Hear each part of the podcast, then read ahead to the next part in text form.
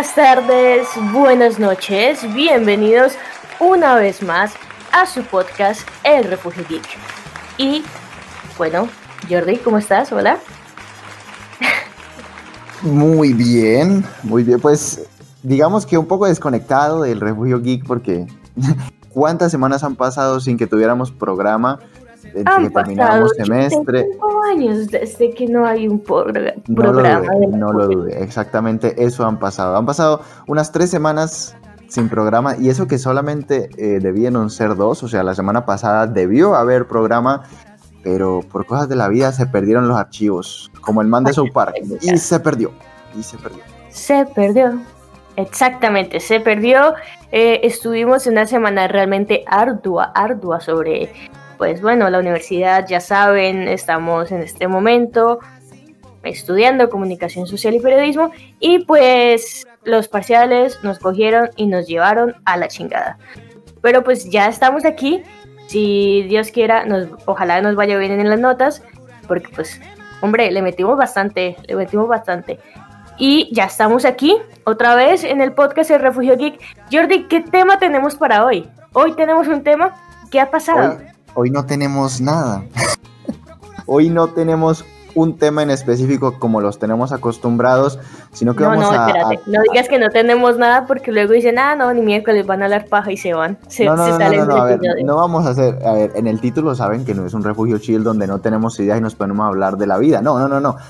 Vamos a hablar de dos circunstancias, vamos a tener una especie de dos debates sobre cosas que han estado pasando en el mundo geek, en el mundo del cine, y lo, más curioso es que ambas están relacionadas con Warner Bros. Pictures, la hermosa casa Warner Bros.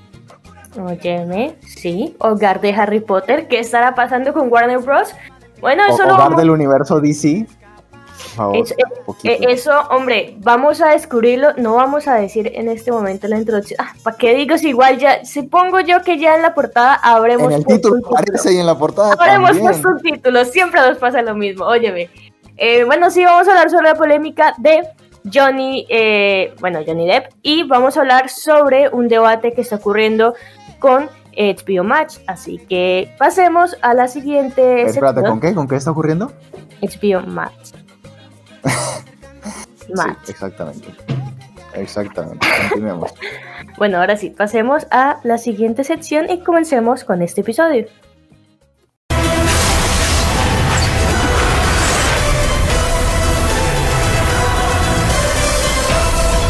Será duelo a muerte con cuchillos.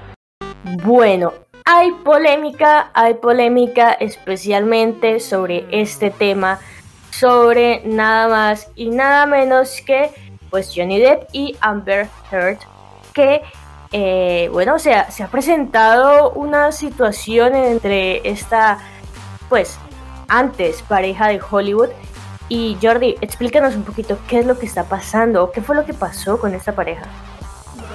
A ver, eh, Amber Heard y, Johnny Depp se, se divorciaron debido a problemas matrimoniales en convivencia, los cuales terminaron muy mal. Eh, se ha revelado que al parecer de ambas partes habían abusos, habían atropellos, eh, tanto físicos como verbales, y pues hombre, eh, una pareja no puede convivir así, pero como no es una pareja normal, sino una pareja de Hollywood que tienen fanaticada detrás, evidentemente esto se extendió a los fans y, los juicios son ampliamente seguidos. Eh, quien gane es malo, porque si gana Johnny Depp un juicio, se, van todos los, los, fans de Amber Heard. Y si gana Amber Heard, que fue lo que pasó, eh, ganó un juicio, creo que ganó un juicio antes del estreno de Aquaman, si no estoy mal, si no se me colaron las fechas. Eh, se fueron todos en contra de Amber Heard y de Warner, porque sucede que, Warner también ha tomado partida en el asunto, cosa que yo pienso que no debieron hacer, eh, porque Warner ha decidido apoyar a Amber Heard. Primero empezaron felicitándole en su, primero empezaron eh, felicitándole en su cumpleaños y después quitándole el papel a Johnny Depp en Fantastic Beasts 3, pero dejando que Amber Heard se quedara con su papel de Mera en el DCU a grandes rasgos eso es lo que ha estado pasando, una pareja que se divorció entre abusos físicos y verbales supuestamente mutuos, porque yo digo supuestamente porque la verdad no todo alrededor de esta polémica ha sido muy muy eh, oculto, muy escabroso. Eh, dicen que sí una cosa, dicen que sí otra y la verdad ni siquiera a estas alturas ni siquiera sabemos qué es verdad, qué no es verdad, entonces por eso todo lo, todo lo referente a este tipo de atropellos yo digo pues que es probable que, o sea, que no se ha confirmado que presuntamente pasó, para luego no caer en la labor del periodista que malinforma.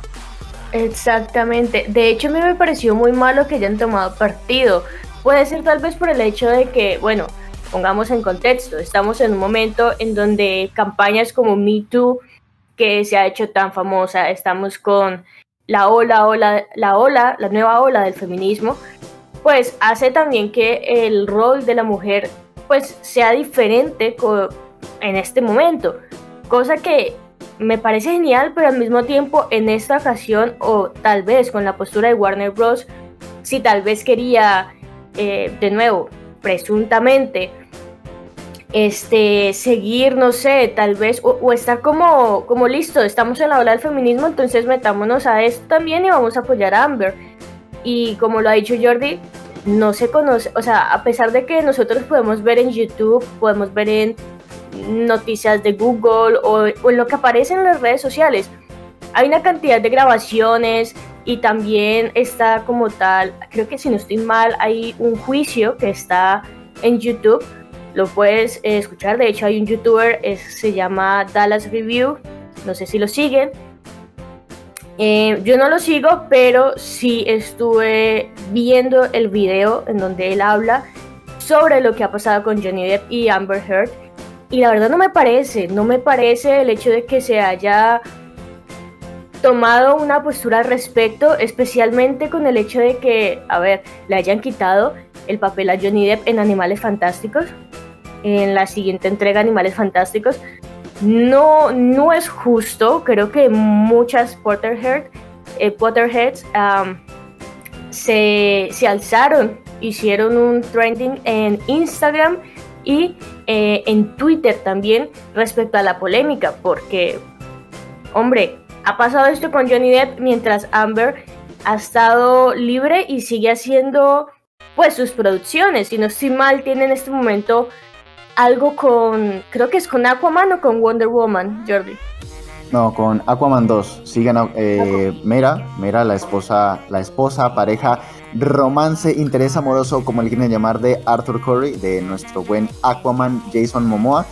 Es justamente ella quien interpreta a Mera y por ende, pues.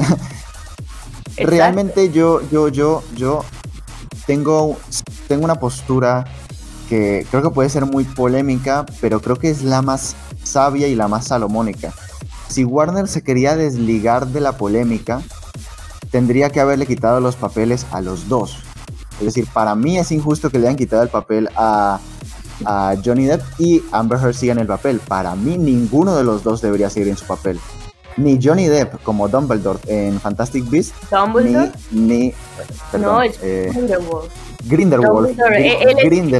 Johnny Depp hace el interés amoroso de Dumbledore. Bueno, presuntamente interés amoroso. es, es Grindelwald, ¿verdad? Grind, ¿Cómo se llama? Grindel. Pues uno le dice Grindelwald, otro le dicen Grindelwald. O sea, eso depende de, de, dónde te encuentres. Pone el interés amoroso de Dumbledore. Bueno, en fin, el, el interés amoroso de, de Dumbledore.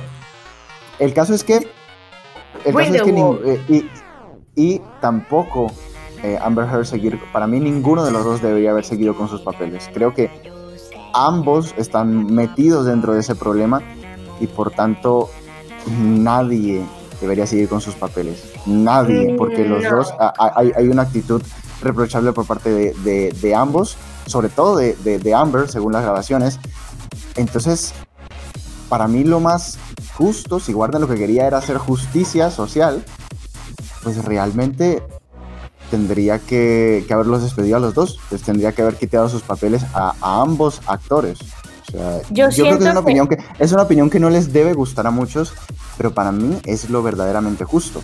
O se quedan los dos o se van los dos, porque cuando se va uno, pues y se queda el otro, pues pasa lo que pasa. Y yo entiendo totalmente a la gente que se ha rebotado y a la gente, a los Potterheads que han puesto el grito en el cielo, porque es así, es injusto. Tendrían que haber sido los dos, para mí. No, mira, mira, yo tengo, yo tengo una opinión totalmente contraria a la tuya. Contraria y a la vez igual. Me explico. Yo no creo que le debieran de haber quitado el papel a Johnny Depp. Porque, a ver, primero, esta es una situación personal. Los dos son los implicados y la situación es de los dos. Sí, es una expareja de Hollywood y todo el mundo tiene pues los ojos puestos en lo que pasa con ellos dos. Pero creo que sigue siendo algo muy personal, porque solamente son Johnny y Amber, son ellos dos, una pareja que ha tenido líos como toda, como toda pareja, bueno, como toda pareja tóxica, porque bueno, si bien, como ha dicho Jordi, tanto había violencia física como había violencia psicológica, tanto por parte de Johnny como por parte de Amber, según lo que se ha visto y lo que nos han presentado, cosa que nosotros no sabemos, o sea, nosotros no sabemos realmente qué fue lo que pasó porque solamente Johnny y Amber son testigos. Entonces, mi posición es que no debieron de quitarle el papel a Johnny. Y si Warner quería realmente em, no entrar en discusión ni tampoco como meterse dentro de esta polémica, no debió de hacer absolutamente nada. O sea, el silencio. Pero tú, no estás teniendo en cuenta, pero tú no estás teniendo en cuenta algo. Dime. O sea, no, estás teniendo en cuenta que, que Warner tiene Warner tiene una imagen Warner tiene una imagen que tiene que cuidar, así como Disney, por ejemplo. Por esa razón. Yo, creo, que Disney, los habría, yo creo que Disney los habría despedido a los dos. Creo que los habría despedido a los dos, que es lo que yo estoy diciendo que es lo más justo que tenían que haber hecho porque ellos tienen que curarse en salud. O sea, suena muy es Que no pero, hacer nada como, empresa, pero es que como empresa ellos deben curarse en salud. Sí, pero es que ellos no pueden... es, es lo que te estoy diciendo. No hay, no hay pruebas suficientes y no se ha dado un veredicto como tal. Listo, sí se dio un veredicto en donde pues acusaron a Johnny Depp y Amber la dejaron libre de todo, pero según las pruebas y según todo lo que nosotros conocemos, o mejor dicho, Warner está en pro de tener una imagen como la siguen teniendo. Por lo tanto, teniendo en cuenta el conocimiento del público, o sea, nosotros, en donde vemos claramente que Johnny Depp no es el malo, que los dos han sido parte de esa relación, que los dos hicieron estragos dentro de esa relación, teniendo en cuenta, no, eso, eso es lo que nosotros sabemos, no sabemos si es verdad o no, pero lo que el público sabe es eso.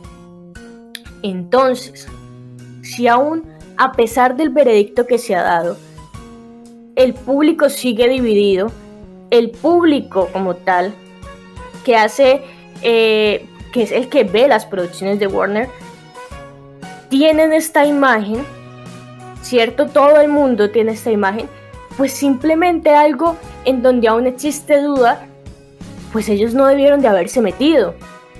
Porque pasa lo que pasó con los fans de Harry Potter, que estaban esperando animales fantásticos con Johnny Depp. O sea, ellos no debieron de hacer eso.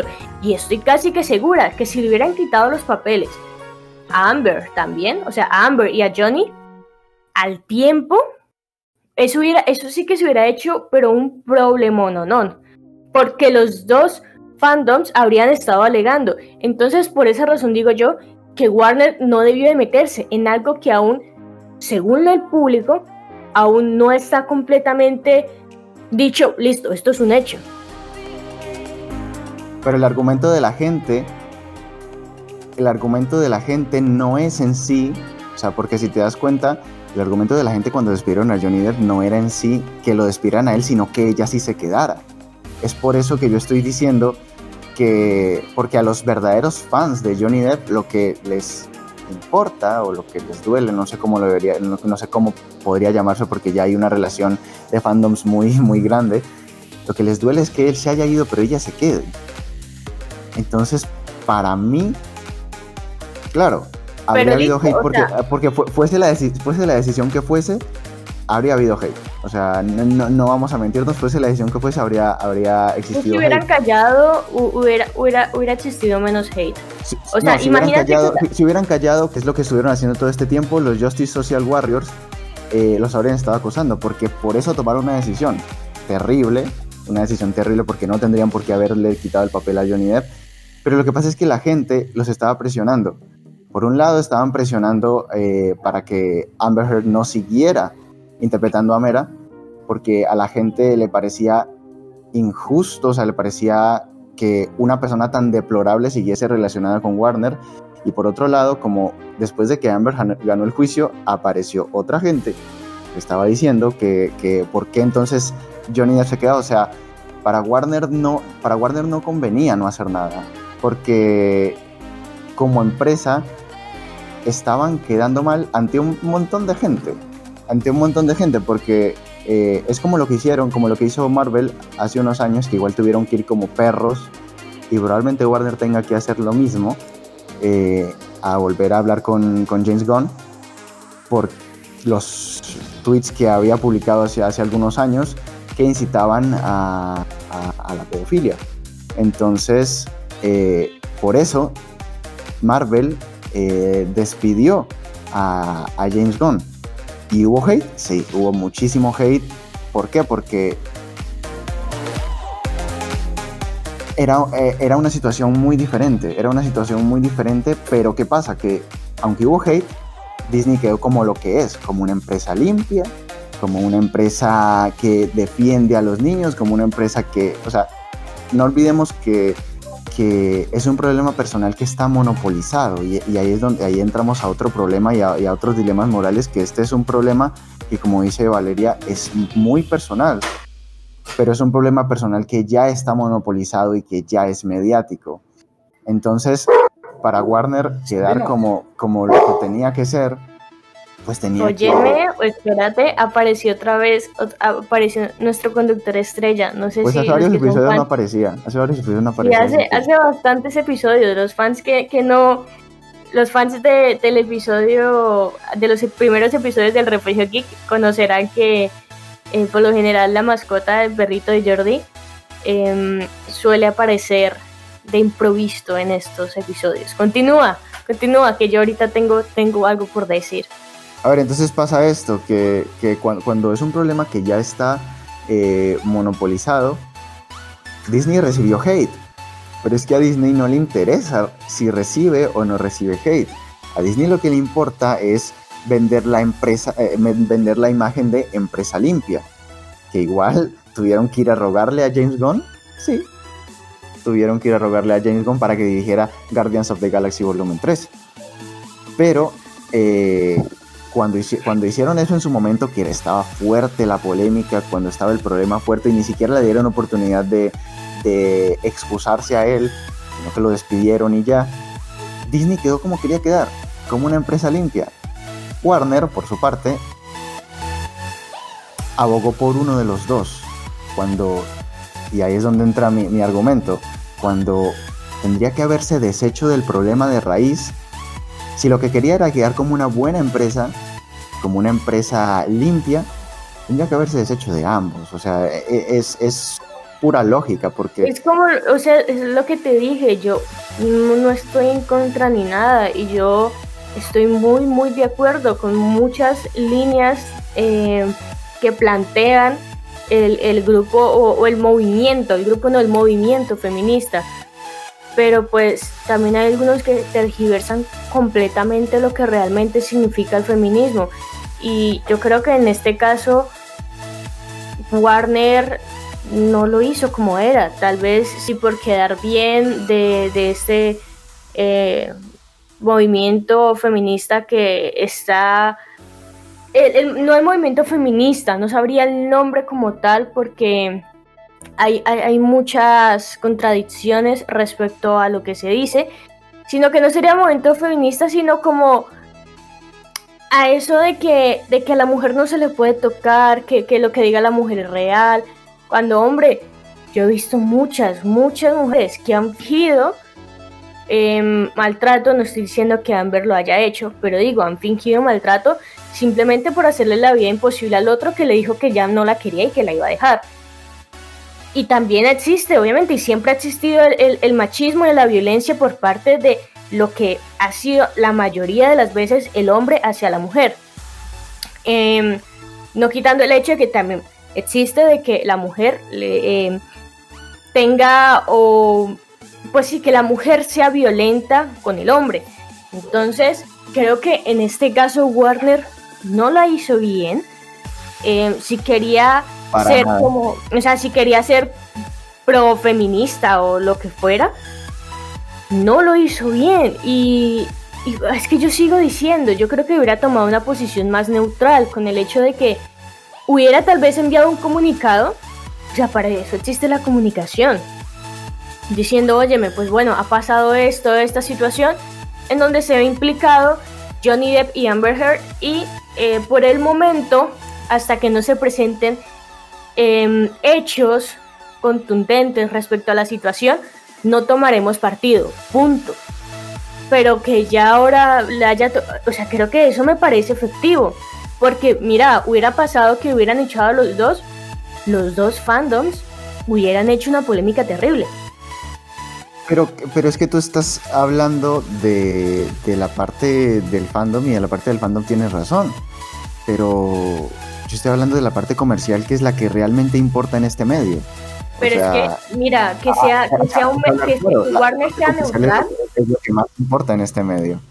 no podemos romantizar tanto las cosas porque, eh, si bien el nivel de fanservice ha estado aumentando mucho en los últimos años, mire, miremos nomás el Snyder Cut, o sea, el, el Snyder Cut es la prueba más grande del fanservice, pero pero mira, es que yo no lo estoy diciendo como, la, la como fan la más importante. La, parte comercial es la más importante. Y para, la, para ser neutral en la parte comercial hay que, o sea, no, no, puedo creer lo que voy a decir, pero la única forma de ser neutral es hacer lo que siempre hace Disney, es hacerse del problema. Lo que pasa... Porque si, te, porque si te quedas con el problema, porque ponte a pensar a futuro, si te quedas con el problema cuando, cuando existen los hechos contundentes, igual hay gente muy ciega. Si, digamos en, los hechos contundentes igual se demuestra que, lo fue Johnny Depp, los fans igual nunca van a estar contentos con que, con que Grindelwald sea reemplazado. Nunca. Nunca van a estar contentos con eso. no, no, pero es que eh, mira, yo no lo estoy hablando desde partiendo desde una utopía o partiendo de, de eventos mágicos de hadas y no, no, no. O sea, lo que creo es que siempre nos han enseñado que en cualquier industria o en cualquier sector uno tiene que ser blanco o negro. Que uno tiene que irse a un lado o al otro. Que uno no puede ser neutral, que uno no puede ser gris. Y creo yo que eso lo único que hace es dividirnos. Que sí, que parto una utopía, que bla, bla, bla. No parto, no.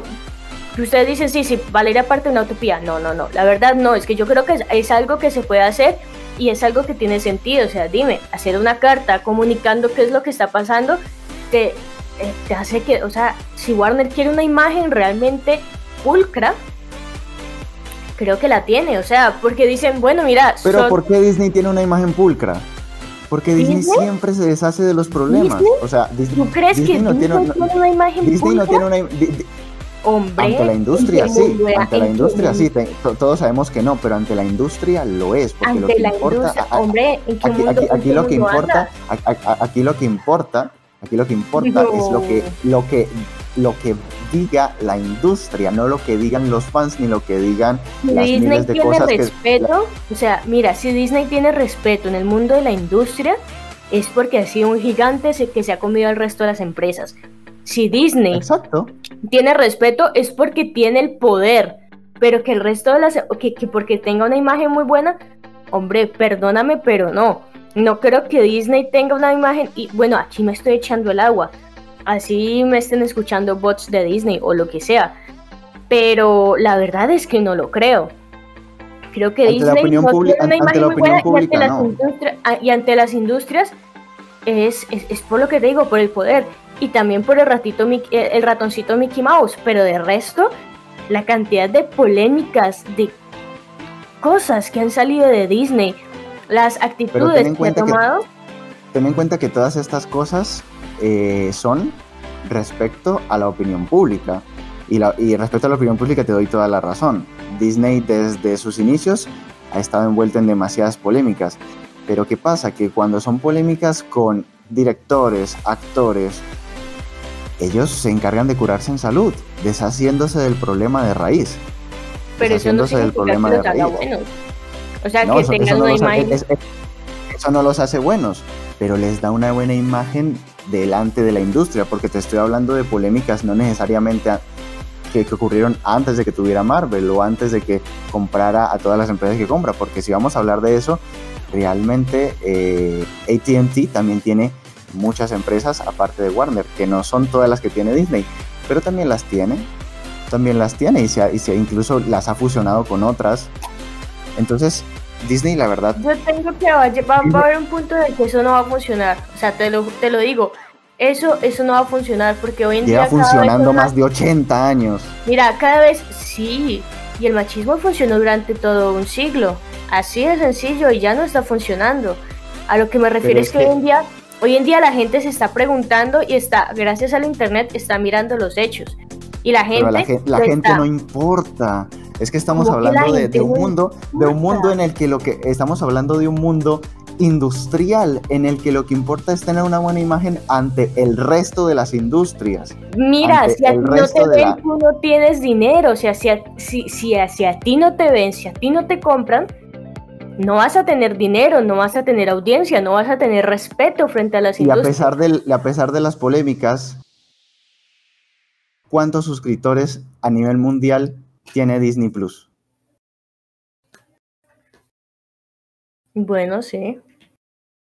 Pero como te digo. Porque es que vivimos en una cultura. Es como iPhone. Vivimos en una. Eh, Steve Jobs. ¿Cuánto se ha dicho de que Steve Jobs eh, era una persona insufrible, intratable? Pero su producto es el más grande porque quedó bien ante la industria y lo que queda bien ante la industria es fácil vendérselo a la gente. Eso es lo triste, que yo estoy totalmente de acuerdo con Valeria en todo lo que está diciendo, pero, pero si vamos a hablar desde, desde una posición en donde es la industria a la larga lo que importa, porque a la larga con la industria es con lo que terminas vendiendo, realmente eso que comenta Valeria debería ser lo que pase, pero es muy difícil que pase. O sea, eso que está diciendo es lo que debería pasar. Es lo que debería ocurrir y es lo que debería pasar en todas las industrias. Pero hablando claro, no es tan sencillo. No es tan sencillo. Y, por eso es que yo decía lo que decía. Porque si vamos, a, si, vamos a hablar de mi posición personal, creo que se parece mucho a la tuya. Pero teniendo en cuenta lo que tiene que ser, pues la verdad es que no es utópico, pero sí es complicado no es utópico porque de poderse hacer se puede hacer. Si, si se quisiera hacer, se haría. Pero la industria vive mucho de algo que se llama... la industria vive mucho de un viejo refrán que ojalá les deje funcionar algún día, pero hasta ahora les ha seguido funcionando y es, si algo funciona bien, no hay por qué tocarlo. Ojalá les deje funcionar algún día, pero hasta ahora les sigue sirviendo. Tristemente, pero así es. Vaya, con eso que lo último que has dicho, creo que hemos llegado a un acuerdo. Y sí, o sea, yo lo planteo desde el punto de vista, desde lo que debería. Jordi lo plantea desde el punto de vista que se podría. Entonces, bueno, yo creo que sigo con la postura de que no debieron de, de despedir a ningún, o sea, que no debieron de despedir a Johnny que mm, tampoco deberían de haber, o sea, que no deberían de despedir a Amber, que los dos deberían de continuar con su papel y que la mejor forma sería enviar un comunicado respecto a la situación, pero pues también está, como lo ha dicho Jordi, lo que es la realidad y la realidad es que pues Johnny Depp ha salido de su papel como Grindelwald en Animales Fantásticos, en la entrega número 3 de Animales Fantásticos y Amber continúa siendo el interés amoroso de Aquaman. Y no debería ser así, ¿eh? ojo que yo, así como Val piensa que no debieron despedir a ninguno, yo pienso que despedir a uno solo te deja peor ante la industria. Te deja peor porque ya te dice, ah, estás tomando partido. Entonces, eh, realmente Warner, de unos años para acá, cada movimiento que hace es más destructivo que el anterior. Y ya vamos a hablar de, o sea, eso lo que acabo de decir es para hablar de lo que pasó exactamente un mes después de que le, hayan quitado su papel a Amber, algo totalmente, digo, a Johnny algo totalmente diferente, pero que también está relacionado a Warner Bros. O sea, Warner no, no ha salido de una y ya se está metiendo en otra, ¿no le digo? Está, está siguiéndole los pasos a, a, Disney. Dios mío, le estoy tirando mucho a Disney aquí, me siento mal. Me, encantaría ir a uno de sus parques temáticos.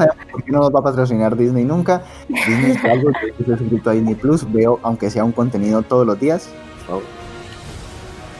No, pues eh, la verdad me encantaría ver The Mandalorian si Disney nos está escuchando y no una, una suscripción para comentar sobre alguna de sus series o películas. Estamos completamente abiertos a comentar y ya saben, antes yo creo que es mejor una persona que tiene eh, oposición respecto a una empresa y que esa empresa intente a uno convencerlo de que realmente no es así y que eh, sí, te, o sea, que intente convencer. creo que nos acercamos más al tema que viene. Creo que, creo que, creo que es eh, sería algo bueno. Así que Disney, ya sabe, el Refugio Geek está completamente dispuesto ustedes. y ahora sí, eh, pasamos al siguiente tema. Creo que lo de Johnny Depp, de este tema, debate, una, una conclusión, una conclusión, y es que esto no ha terminado. Eh, se van a seguir presentando cosas de este estilo quién sabe si volveremos a hablar de esto, pero ya se dan cuenta de cuáles son nuestras posiciones. Val cree que para ser neutrales no debieron tocar a ninguno, lo cual es muy válido. Y para mí, viéndolo desde el punto de vista industrial, para ser neutrales, debieron sacarlos a ambos para deshacerse del problema de raíz. Pero como Warner, Warner quiso darnos gusto a los dos, pues así no supo qué hacer y al final le quitó el papel a uno, lo cual lo deja peor ante la industria, peor ante los fans. O sea que Warner, mal ahí, brother. Mal ahí porque no la hiciste bien ni ante quienes lo querías hacer bien, ni ante quienes lo debes hacer bien. Así que bueno, pues esa es mi conclusión al respecto de, ese tema. No sé, Valeria, ¿qué opina de mis palabras tan tajantes hacia Warner? Completamente de acuerdo con tu conclusión, mi queridísimo compañero. Y yo creo que ya con esta conclusión cerramos y nos fuimos. Ok. Obviamente, sí, efectivamente. Ya vamos a hablar de, de como Warner no, ha salido de una para meterse en otra, pues aquí viene lo, lo siguiente. A ver, ¿y ahora qué hizo Warner? Se preguntarán ustedes. Vale, ¿de qué hizo Warner ahora? Pues. Ay, Chuchito. Bueno, Warner ha hecho unas maravillas y es que bueno, está la plataforma de streaming HBO eh, Max. Max. Mash. Tengo problemas para pronunciar esa, me disculpan ahí. Y em, se va a estrenar Wonder Woman, una película que muchas personas han estado esperando. Y ya saben, con el tema de la pandemia, hay muchos estrenos que se han hecho a través de plataformas streaming.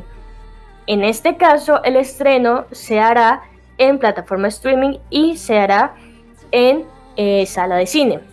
¿Qué es lo que pasa? Pues porque obviamente ya hay algunos, algunos países, creo yo, eh, la mayoría, creo yo, la mayoría, ya han abierto sus salas de cine. Listo, ahí no hay polémica, pero ¿qué es lo que pasa? Lo que pasa es que el resto de las producciones del 2021 vaya se van a seguir haciendo con la misma metodología. Me explico. Se van a estrenar tanto en la plataforma streaming como en las salas de cines. Y bueno, ¿qué es lo que pasa de nuevo ahí? ¿Cuál es el meollo de la situación?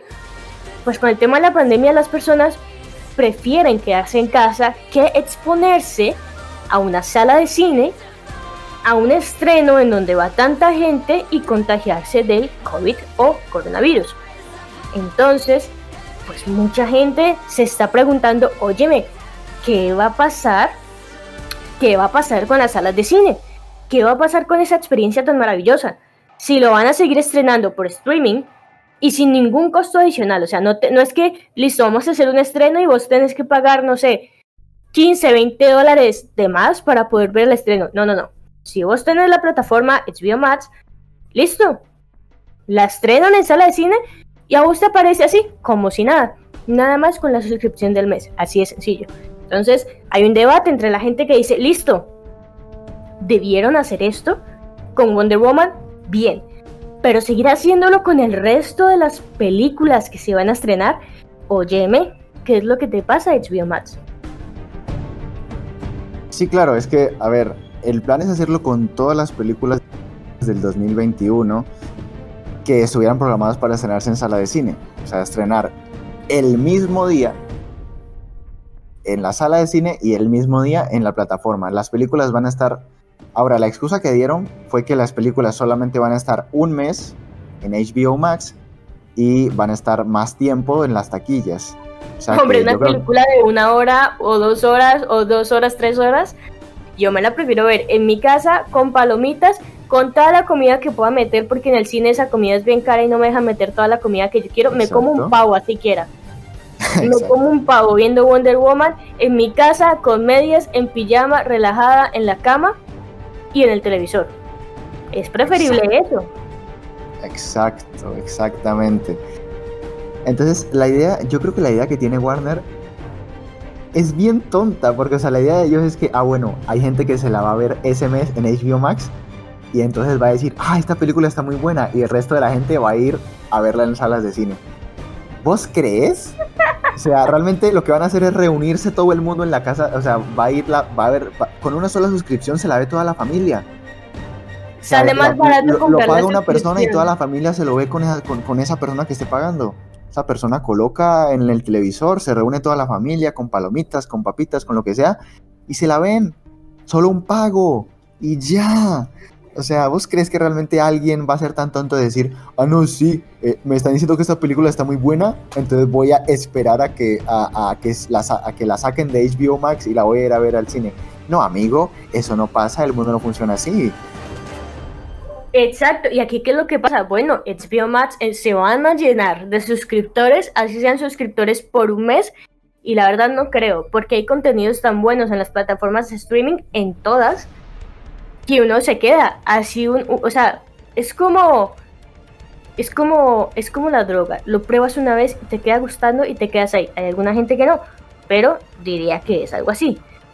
Perdón por la eh, por ser tan explícita con, con, el, con el ejemplo, pero pues, hombre, es algo así. Y con el cine, bueno, ¿qué es lo que va a pasar con las salas de cine? ¿Qué va a pasar, por ejemplo, aquí en Colombia con Cine Colombia, con Cinemark?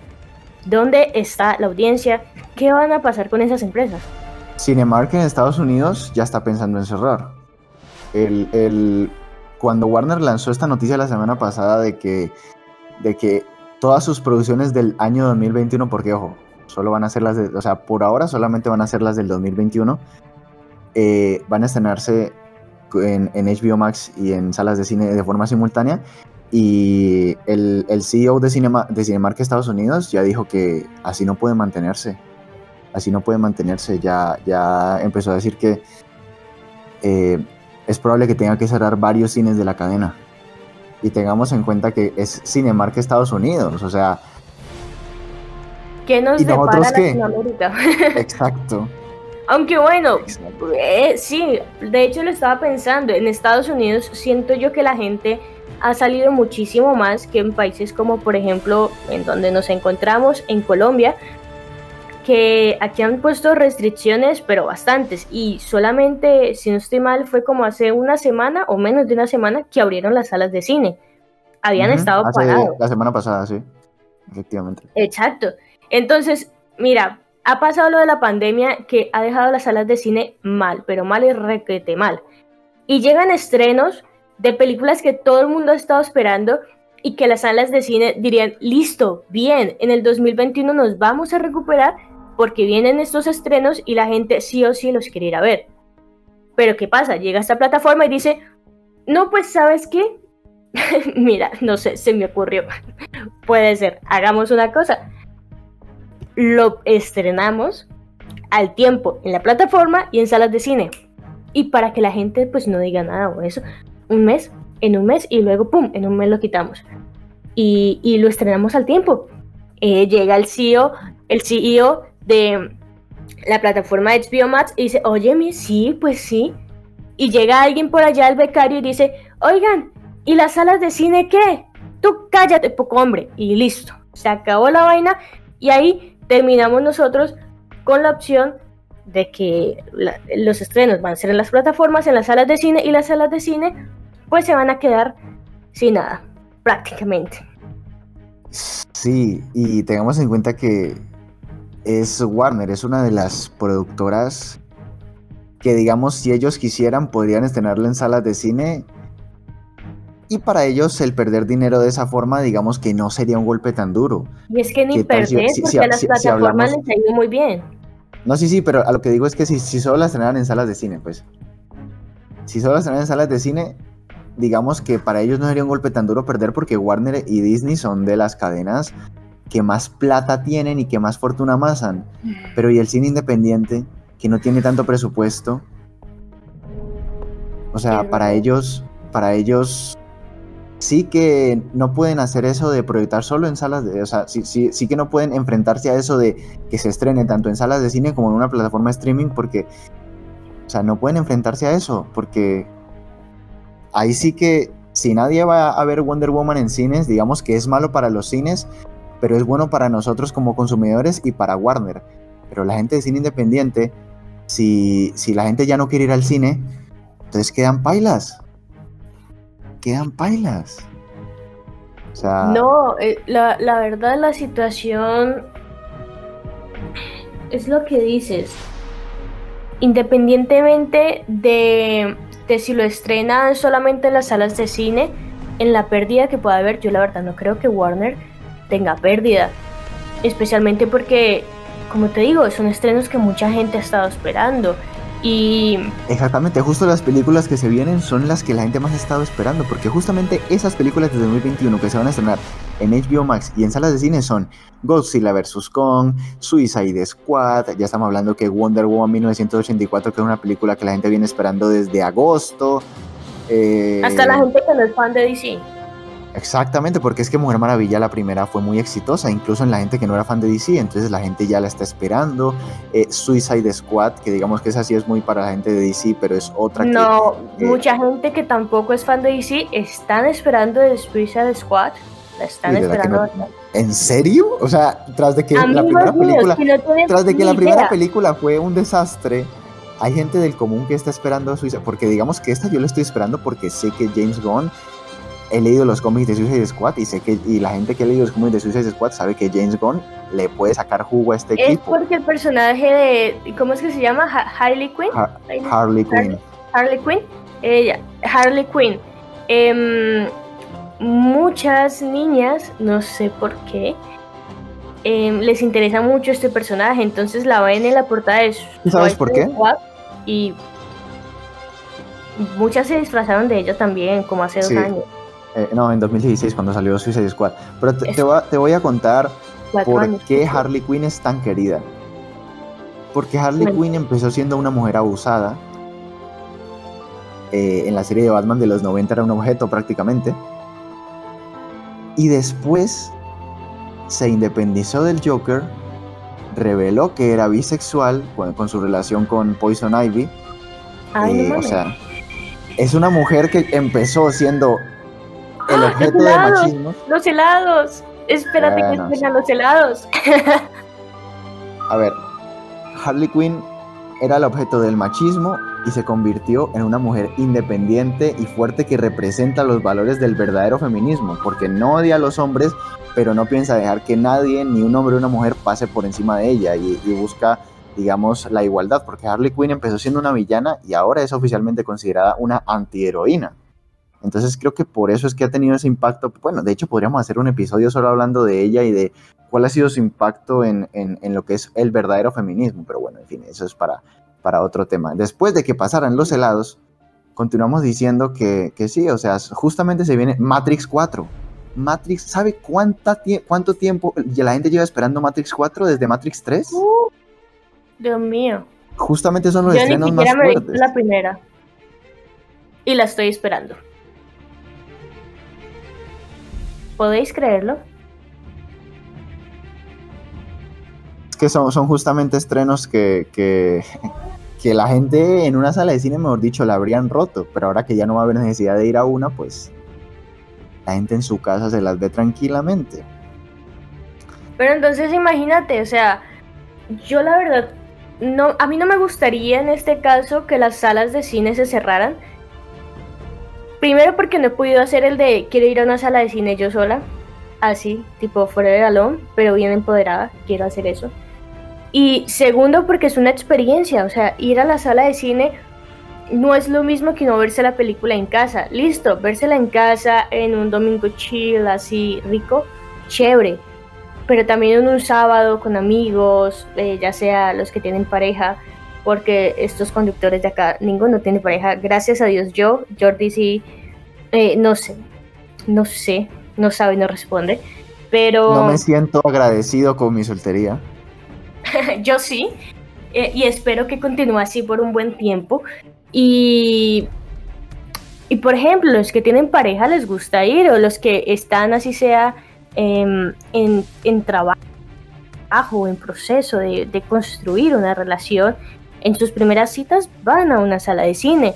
Entonces es una experiencia y que comiencen a cerrar las salas de cine y esta plataforma streaming comience a hacer estas, Dios mío, barrabasadas, diría yo, eh, lo complica, complica la situación y especialmente en Twitter es en donde se ha generado este debate de qué Twitter es lo es que un está desastre en los pasando. últimos días. O sea, desde, desde el viernes pasado, Twitter es un desastre con respecto a esto. Eh, yo quería comentar algo. Y es que quizá, como te digo, con Wonder Woman habría estado bien. E incluso si me dicen, las del primer trimestre de 2021 se van a estrenar en HBO Max. Lo entiendo. La pandemia creo que iría muy fuerte para ese momento.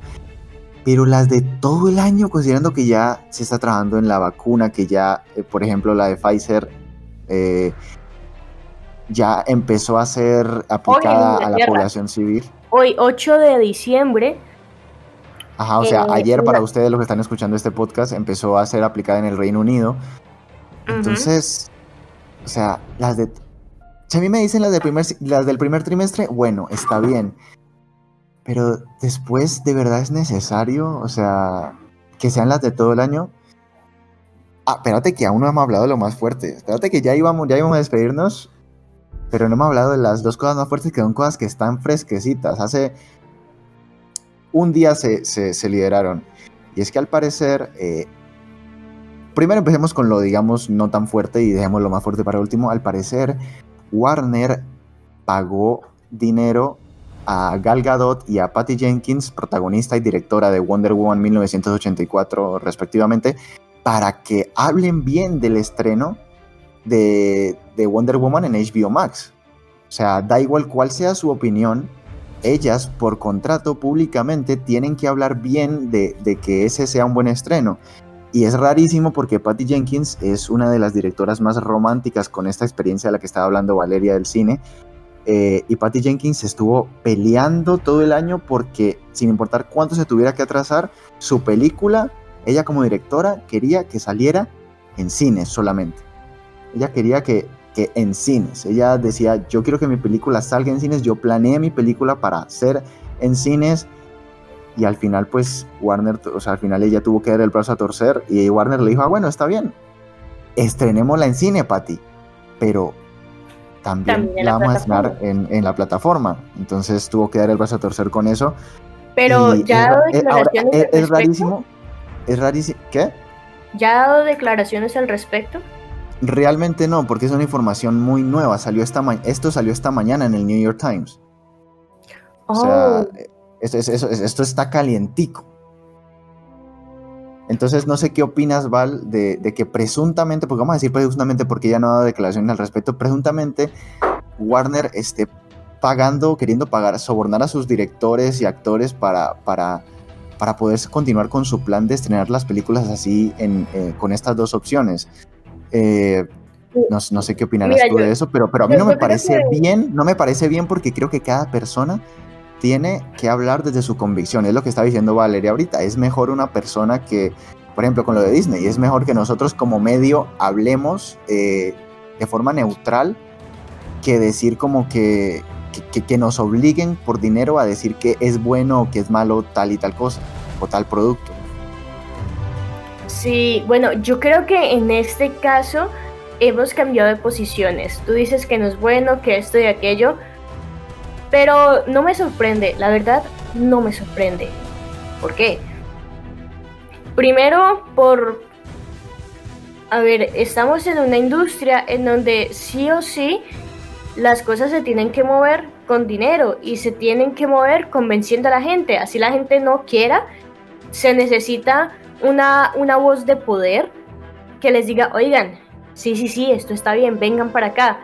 Pero lo que pasa es que esas voces de poder no van a salir de forma voluntaria y decir, óyeme, pues sí, saldrá algún loco, ¿sí?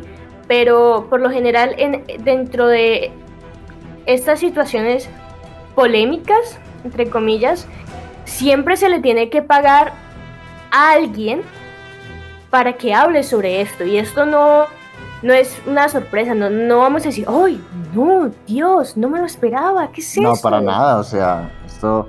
Era más que, obvio. Es, rarísimo, obviamente sí, pero es que es rarísimo ahora escuchar a Patty Jenkins. Digamos que con Gal Gadot no lo es tanto, Gal Gadot nunca eh, tuvo posición ante eso, que ya lo promociona está. Me parece perfecto, incluso que lo haga Patty Jenkins, porque como lo dices, eh, viéndolo desde el punto de vista industrial, es exactamente eso. Eh, se le tiene que pagar a alguien relacionado al proyecto para que hable y que sea la protagonista y directora, es mejor dicho, lo, lo, más. sino que lo que yo digo es que es, muy raro ver a Patty Jenkins ahora diciendo eso, considerando que que ella todo el año estuvo diciendo, no, sí, los invito a los cines a ver eh, Wonder Woman en, sala, en salas IMAX y de hecho últimamente, digamos que antes de que se anunciara esto, igual nos estaba invitando a eso y ya después que se anunció, pues ya tuvo que cambiar radicalmente porque obviamente hay que vender, o sea, digamos desde el punto de vista de la industria, hay que vender. Entonces, eh, es comprensible, pero es raro. es raro. Y además de que a ver, en un medio como esos, tienes que decir, óyeme, tienes que pensar también en un futuro y decir, yo soy una directora reconocida. Esta eh, em, Warner me está diciendo que tenga esa posición, pero yo no la quiero. Pero en un futuro, si yo me meto en polémicas o me meto aquí en una vaina bien, me pongo en contra de quien me da de comer ¿qué me deparará a mí en un futuro? Eso no está bien, o sea, no está bien que uno tenga que estar eh, mediando sus posiciones o su opinión por este Porque eso es una especie de censura, no sé qué opinarás, pero para mí es una especie de, censura. Es una especie de censura y yo creo que estamos, creo que el, mundo del cine, eh, la industria del cine es, es un... hay demasiada censura la gente, las opiniones. Es un revueltero de mierda eso. Sí, o sea, las opiniones que nosotros escuchamos, yo no creo, pero ni papa. O sea, la verdad no, porque sé que detrás de cada opinión, de cada declaración que se hace, hay más cosas detrás que nosotros no conocemos. Entonces, por eso te digo, la verdad no me sorprende. No me sorprende que Warner le esté pagando. No, y no es sorprendente, no es para nada sorprendente. Eh, eh, es algo que se veía venir y la gente porque estamos acostumbrados a tener esta moral y decir esto está bien, esto está mal, esto está bien, esto está mal, pero nos damos cuenta de que hay muchas cosas que nosotros ni siquiera nos enteramos y que son peores y que nosotros no debatimos porque ya lo vemos como normal. Entonces, yo creo que no está bien, o sea, como lo ha dicho Jordi, no está bien que exista esta especie de censura. Pero no es raro. algo que, que, a lo largo se hace, a, la larga se hace y siempre se ha hecho. Exacto. Ahora, ya que Valera mencionó ahorita que habrá algún loco que no lo haga, bueno, apareció el loco. Y el loco es nada más y nada menos que Christopher Nolan. Christopher Leyenda Nolan. Amén. Anoche, anoche, en una nota para The Hollywood Reporter, dijo, siendo textualmente, no pueden estrenar las películas en la peor plataforma de streaming.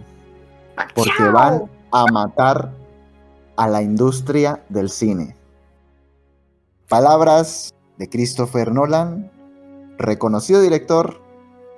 No sé, Valeria, ahí sí ya yo ni sé qué decir, o sea, porque Christopher Nolan trabajó con, o sea, trabajó estrechamente con, Warner por mucho tiempo. Con Batman. Eh, hizo, las de Batman. Eh, ahorita se estrenó Tenet, que de hecho yo creo que ahí hay, ahí, ahí hay gran parte de lo que le está diciendo, porque Tenet es una película que eh, salió a, morir. O sea, Tenet fue la New Mutants de Warner, así como, como para Disney New Mutants fue el, el chivo de película que hay que sacar ya porque hay que quitarnos la del, del camino pues Tenet fue básicamente eso para Warner. A Tenet la sacaron eh, cuando ni siquiera en todo el mundo estaban las salas de cine abiertas. De hecho, creo que ahora, ahora recién apareció acá en Colombia, creo que se puede ver Tenet, pero fue un fracaso. en, sea. Ajá, exacto, fue un fracaso en taquilla porque la sacaron a la maldita sea, cuando ni siquiera había muy pocos países con salas de cine abiertas a donde, donde la pudieron mandar y no la estrenaron en simultáneo, o sea, ese plan todavía no se había ejecutado con Tenet. Entonces, como su, yo pienso que como su película fue un fracaso, pues ahora está bien egoísta y no quiere que las de otros triunfen, también quiere que las manden a morir en cines cuando la mayoría de la gente tiene miedo de salir. Pero bueno, no sé, pero es que eso de decir. No, no, no creo, no creo eso, no creo. Yo creo que Christopher Nolan. Christopher Nolan es, es un gran director, de hecho ganó premio Oscar. A eso no se lo quita nadie, sí, gran director. Claro, ganó, óyeme, ganó premio Oscar con este, la película que él dirigió, em, ¿cómo es que se llama? Dunkerque no estoy mal, Dunkerque, claro, sobre, la situación que pasó en la Segunda Guerra Mundial. Em, una de las batallas que, eh, que, pasó en, Dunkerque. Eh, lo representó, ganó premio y es un, o sea, es un, es un director respetado que no tiene nada que temer y decir, óyeme, no me parece bien esto. Entonces, como te digo, nosotros no sabemos siempre qué hay detrás de una declaración, qué hay detrás de un comentario, pero no creo que sea por lo que acabas de decir, de que sea como resentimiento que diga, oye, me enviaron una de mis películas se hacía morir en plena pandemia, pues porque no hacen de que hagan. O sea, yo salté, que salte el resto también. No, no, yo creo que pasa algo parecido a lo que nosotros estamos diciendo respecto a qué va a pasar realmente con esta experiencia de ir al cine, que o sea, las películas son hechas para ir al cine Aparte tengamos en cuenta que Christopher Nolan es un director, eh, es de los últimos directores de la escuela de cine clásico. Esa misma escuela donde salió Scorsese, de donde salió Tim Burton, de ahí eh, él fue de los últimos que salieron de, de, esa escuela del cine como arte. Porque actualmente es muy triste, pero hablemoslo claro, el cine es una industria. Se le llama el séptimo arte, pero el cine es una industria. Entonces, él, es de esos últimos que aún ve al cine como arte y ve como parte del arte de la experiencia de ir al cine. Pero es que yo, a mí, yo, lo que no, o sea, el problema no creo que sea la declaración, sino la forma en la que la hizo. O sea, la forma en la que la hizo porque yo creo que lo podría, podría haber usado otras palabras. O sea, pienso que podría haber usado otras palabras, él podría haber dicho, eh, la industria del cine tiene que cambiar, pero no así. O sea, piensen, no hagan esto así por X, esto, esto y lo otro. Incluso haber dicho el cine es un arte, ¿cómo van a hacer eso? Pero ¿por qué atacar al servicio de streaming? O sea, ahí es donde yo digo, mm. por eso, por, eso argumento eso, porque para mí eh, esa declaración se dice, o sea, obviamente lo que dijo Valeria es muy cierto, no sabemos qué es detrás de cada declaración, pero por las, por las palabras que usó, para mí esa declaración se hizo con rabia. Ok.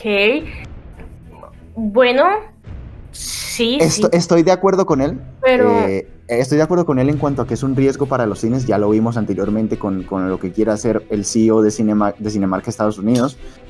O sea, es un peligro para, para los cines y como él ve al cine como un arte, para él, a él le duele eso. Eh, Tal vez es la forma de expresar. Así, que estoy, de acuerdo con lo que dice, pero no con las maneras. Como digo, para mí lo, óptimo habría sido estrenar las del primer trimestre y ya luego de ese primer trimestre ver, ah, bueno, las vacunas han funcionado, la pandemia ya ha ido calmando, entonces sigamos solo estrenando en cine. Pero no decir de una a todas, porque decir de una a todas, sí, la verdad, eso sí no me, no, me parece bien. O, o bueno, ve, y si, y si no, no pensamos, por ejemplo, de que, listo, ellos dijeron, tal vez utilizaron la estrategia de decir, todo el 2021 nosotros vamos a sacar eh, contenido de forma como en plataforma y en sala de cine, ¿cierto? Pero tal vez lleguen a un punto del próximo año que digan, no, pues saben qué, miren, hasta abril nosotros vamos a, a sacar las películas por la plataforma y por, y por salas de cine y después de abril ya solo en salas de cine. O sea, ellos se pueden... O sea, para ti, para ti es, o sea, para ti es, simplemente se curaron en salud, diciendo, o sea, simplemente para no tener problemas y tener que estar cambiando planes después, simplemente dijeron, ah, todas las del 2021, pero eh, pues si la pandemia, si la situación mejora, digamos que...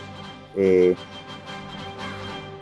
cambian la idea. O sea, para ti cambian el chip. Pues, la no, no, no dijo que eso es lo que crea yo, que, que, es así. Es como una teoría, una de las tantas que nosotros hemos estado planteando aquí. Pues tu este teoría, tu teoría puede ser muy cierta, porque gracias a las palabras de Nolan, esta mañana, de hecho lo iba a decir yo ahora, pero qué bueno que lo dijiste para que no parezca que yo estoy conociéndolo todo. Esta mañana el CEO de AT&T, ¿cómo se pronuncia esta empresa? AT&T que es la empresa de telecomunicaciones que le pertenece, que, bueno, que le pertenece, no, que es dueña de Warner, de Warner Media y por lo tanto de DC Entertainment, de Warner Bros. Pictures y de toda esa vaina, de todo ese conglomerado, eh, dijo que es bueno tener opciones, o sea, dijo textualmente, es bueno tener opciones y en un mundo que se encuentra en crisis, eh, las necesitamos. Para nosotros es eh, hacer lanzamientos en HBO Max y en salas de cine eh, es una forma de favorecer al consumidor. Pero si la situación de la pandemia cambia, nos adaptaremos. Eso dijo esta mañana, esas fueron las declaraciones que emitió en un comunicado el CEO de NTNT, que es el conglomerado de telecomunicaciones eh, al que pertenece Warner Media y por lo tanto todo lo que es de Warner. Exacto, o sea, tu teoría puede ser muy cierta. Ajá, oye, han planteado lo, de que haya que sea de un año, pero al mismo tiempo dicen, bueno, probablemente no sea para un año, pero si la situación sigue como va, un año. Si vemos que, la, que, que como tal lo que está pasando respecto a la pandemia ha mejorado, listo, lo cambiamos y cambiamos fechas. Tal vez no es algo definitivo. Es una de las teorías que creo yo podría ayudar como a calmar las aguas. Quizás es algo definitivo en cuanto a fechas, o sea, yo creo que en cuanto a fechas no lo van a cambiar y por eso es que pusieron este plan, para no cambiar fechas. Pero si ven que la situación mejora como tú estás diciendo y como ha dicho el, el señor, el CEO de ATT, pues si ven que la situación mejora, pues ya no tiene que cambiar fechas y simplemente están en salas de cine. Yo creo que es que también pues con estas declaraciones que, ha dicho y con esto que estás diciendo tú, pues puede que simplemente se cansaron de cambiar fechas, se cansaron de, atrasar cosas y decir que, se va a estrenar al mismo tiempo, les asegura que si la pandemia se agrava, igual la pueden estrenar en HBO Max sin cambiar fecha. Y si la pandemia mejora, pues la estrenan en salas de cine y ya. O sea, puede, puede ser que simplemente se cansaron de cambiar fechas porque, hablemoslo claro, a lo largo de todo este año, cada mes había cambio de fechas para los estrenos. Exacto, y eso mucha gente molestó. Yo creo que mucha gente molestó que, que o sea, es que imagínate, que, que a ti te digan, te vamos a dar un auto último modelo en diciembre. No, no, no, en enero. No, no, ¿sabes qué? En febrero. No, no, ¿sabes qué? En el 2023 eso molesta a la gente. Uy, eso, me pasó con The Batman, que era para el 2021. ¿Por qué no hicieron este plan antes? Así de Batman se habría estrenado igual en el 2021, pero ya está en el 2022, maldita sea. Exacto, por eso te digo. Entonces, puede que tomaron esta decisión pensando en ello, en que luego van a replantear las cosas, pero pues la gente también, uno también ayuda a alborotar, alborotar más el, el problema, las, las vainas, las cosas, las situaciones. Y luego llegan directores muy reconocidos como el señor Christopher Nolan, que como es tan reconocido, pues obviamente él, a él no, no le aluden estos problemas porque ya es un man que tiene mucho poder por Hollywood, así que puede decir lo que quiera, cuando quiere, de la forma que quiera. Estoy de acuerdo con lo que dice, es un peligro para la industria, el cine está sufriendo, pero no con las formas. Pero bueno, el señor Christopher Nolan es el señor Christopher Nolan, ya dijo lo que dijo y ya le respondieron los amigos de Warner, bueno, el CEO de NTNT, eh, pero pues es básicamente lo mismo. Y ya, yo creo que con eso también cerramos y finalizamos este debate. ¿O hay algo más? No, en este momento, no sé si en este momento que estamos grabando esto, que es la tarde del, martes, ustedes están escuchando esto el miércoles, no sé si en este momento habrá explotado otra bomba con respecto a esta polémica, porque teníamos en cuenta que se sigue discutiendo, sigue habiendo polémica en Twitter, sigue habiendo ataques por parte de directores, sigue habiendo defensas por parte de Warner y ATT, o sea, no sabemos si otra bomba habrá explotado, pero por ahora... Mejor dicho. Eh, esta es la información. Yo creo que si ustedes quieren saber más sobre el chisme, quieren seguir enterados, esto y aquello, les gusta la polémica del mundo geek, de lo que pasa en el cine, en las series, en todo esto, pues síganos en Twitter. Exacto, síganos en Twitter, arroba geek-refugio, que es en donde mi compañero Jordi y a veces yo estamos ahí pendientes de ustedes, tuiteando, retuiteando, dando me gusta por aquí, por allá. Les diría el Instagram, pero el Instagram es el que manejo yo y he estado... ¿Tenemos eh, Instagram primero que todo? Yo no sabía que teníamos Instagram. Ay, Dios mío. Eh, eh, ha estado un poco inactivo. Para ¿Qué es Instagram primero que todo? el refugio geek no sabe qué es Instagram. Pero igual, les digo, el Instagram del Refugio Geek, arroba el guion bajo Refugio Geek, lo pueden encontrar no estamos muy activos, pero hay unos fondos de pantalla geniales que ustedes tienen que ir a ver y que están dentro de las historias destacadas para que eh, nos sigan en Instagram, nos sigan en Twitter. Ah, bueno, en Instagram también en las historias destacadas tenemos el resumen de lo que pasó si se perdieron la Comic Con, si se perdieron la DC Fandom, si, si se perdieron el Xbox eh, Showcase bueno, si se han perdido los eventos, nosotros en historias destacadas de Instagram. Si han vivido bajo un puente en 2020, básicamente, o sea, todo lo que dijo Valeria lo hubiera podido resumir, resumir como se han vivido bajo una piedra en 2020. Prácticamente. Pero bueno, sí, hablando del 2020, vamos a hablando del 2020, estamos en diciembre. Es momento de, es fin de año, de finalización de ciclos, pero también también finalizan otras cosas, Valeria. ¿Qué otras cosas, o sea, aparte del año, qué otras cosas están por finalizar? Ay, Dios mío, Dios mío. Finaliza la primera temporada del Refugio Geek. No crean que nos vamos. No, no, no. Dios quiera que no, por ahora no. Eh, pero finaliza la primera temporada del Refugio Geek en pronto, pronto, pronto, el 16 de diciembre. Será el último episodio de eh, la primera temporada del Refugio Geek, pero en el 2021, a principios del 2021, vamos a venir recargadísimos, pero re, re recargadísimos, con eh, nueva imagen, con probablemente em, nuevas secciones, em, podríamos decir como sorpresitas para los amantes de la tecnología. Nuevos formatos incluso nuevos formatos, esperamos que las redes sociales estén más activas, poder tener una mejor dinámica para poder conectarnos con ustedes, porque sabemos que, eh, bueno, hay personas de diferentes partes, lugares del planeta Tierra eh, que nos siguen y nosotros eh, estamos ahí pendientes en Twitter y en Instagram. Miramos a ver si hay posibilidades de revivir YouTube y prácticamente eso. yo creo que YouTube ya es un caso perdido. YouTube muerto. No, mentiras, es que, a ver, no, saquemos los trapitos sucios aquí del refugio geek. Que, que, ha sido muy duro mantener una, intentar crear una transmedia, pero sí, o sea, vamos a tener nuevas cosas para, para el siguiente año. Esperamos seguir creciendo, esperamos que ustedes nos sigan escuchando que si tienen ideas, muchos de los episodios, bueno, no muchos de los episodios, pero algunos de los episodios que hemos sacado han sido gracias a ustedes que nos han dado ideas de temas para los episodios. Ustedes muchas veces nos dicen, oigan, hablen de esto, nosotros hablamos de aquello. Eh, los estamos siempre escuchando, e intentando ser como un canal de dos vías.